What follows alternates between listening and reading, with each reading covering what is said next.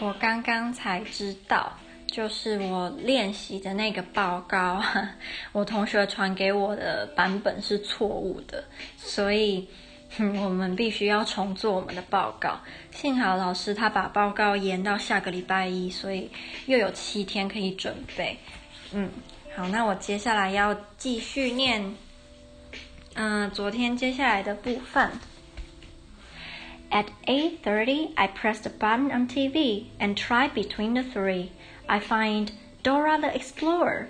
Yippee! Ma moves Bunny around real slow to better the picture with his ears and head. One day, when I was four, TV died and I cried. But in the night, old Nick brought a magic converter to make TV back to life. The other channels after the three are totally fuzzy, so we don't watch them because of hurting our eyes. Only if there's music, we put blanket over and just listen through the gray of her and shake our booties. Today, I put my fingers on Dora's head for a hug and tell her about my superpowers now I'm five. She smiles. She has the most huge hair that's like a really brown helmet with pointy bits cut it out.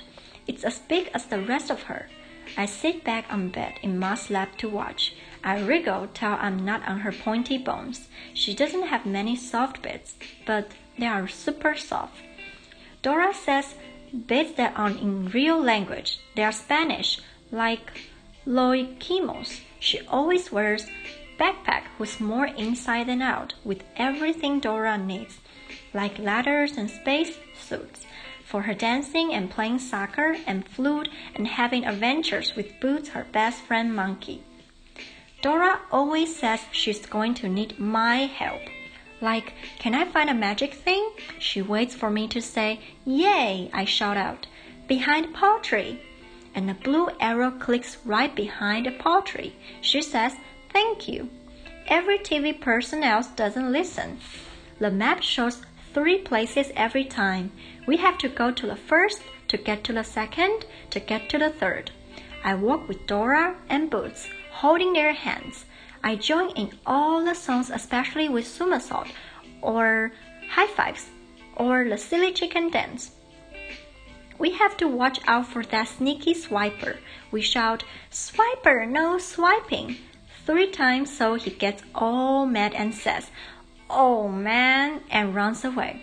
One time Swiper made a remote controlled robot butterfly, but it went wrong. It swiped his mask and gloves instead. That was hilarious. Sometimes we catch the stars and put them in backpack's pocket. I choose the noisy star that wakes up anything and the switchy star that can transform to all shapes. On the other planets, it's mostly persons that hundreds can fit into the screen, except often one gets all big and near. They have clothes instead of skin. Their faces are pink or yellow or brown or patchy or hairy, with very red mouths and big eyes with black edges. They laugh and shout a lot. I love to watch TV all the time, but it rots our brains. Before I came down from heaven, Ma left it on all day long and got turned into a zombie that's like a ghost but walks thump thump. So now she always switches off after one show. Then the cells multiply again in the day and we can watch another show after dinner and grow more brains in our sleep. Just one more, because it's my birthday, please? Ma opens her mouth then shuts it. Then she says, Why not? She mutes the commercials because they mush our brains even faster, so they drip out our ears. I watch the toys. There's an excellent trunk and a trampoline and bionicles. Two boys are fighting with transformers in their hands, but they are friendly, not like bad guys. Then the show comes. It's SpongeBob SquarePants. I run over to touch him and Patrick, the starfish, but not Squidward. He's creepy. It's a spooky story about a giant pencil. I watch through Ma's fingers that are all twice longer than mine. Nothing makes Ma scared, except old Nick maybe. Mostly she calls him just him. I didn't even know the name for him till I saw a cartoon about a guy that comes in a night called Old Nick. I call the real one that because he comes in the night. But he doesn't look like the TV guy with the beard and horns and stuff. I asked Mom once, is he old? And she said, he's nearly double her, which is pretty old. She gets up to switch TV off as soon as it's the credits. My pee's yellow from the vitamins. I sit to poo. I tell it, bye bye, off to the sea. After I flush, I watch the tank filling up, going bubble, gurgle, warble. Then I scrub my hands till it feels like my skin's going to come off. That's how I to know I've washed enough. There's a web under table, I said. I didn't know I was going to. It's of Spider. She's real. I've seen her two times. Ma smiles, but not really. Will you not brush it away, please? Because she isn't even there even. But she might come back. Ma's down on her knees looking under table. I can't see her face till she pushes her hair behind her ear. Tell you what, I'll leave it till we clean, okay? That's Tuesday. That's three days. Okay. You know what? She stands up. We've got to mark how tall you are. Now you're five.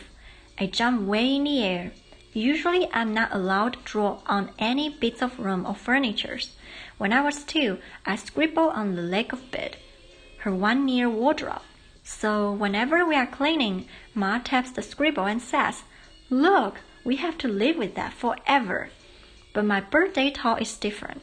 It's tiny numbers beside door, a black four and a black three underneath, and a red two that was the color our old pen was till her ran out, and at the button a red one. Stand up straight, says Mom. Pen tickles the top of my head. When I step away, there's a black five a little bit over the four. I love five the best of every number.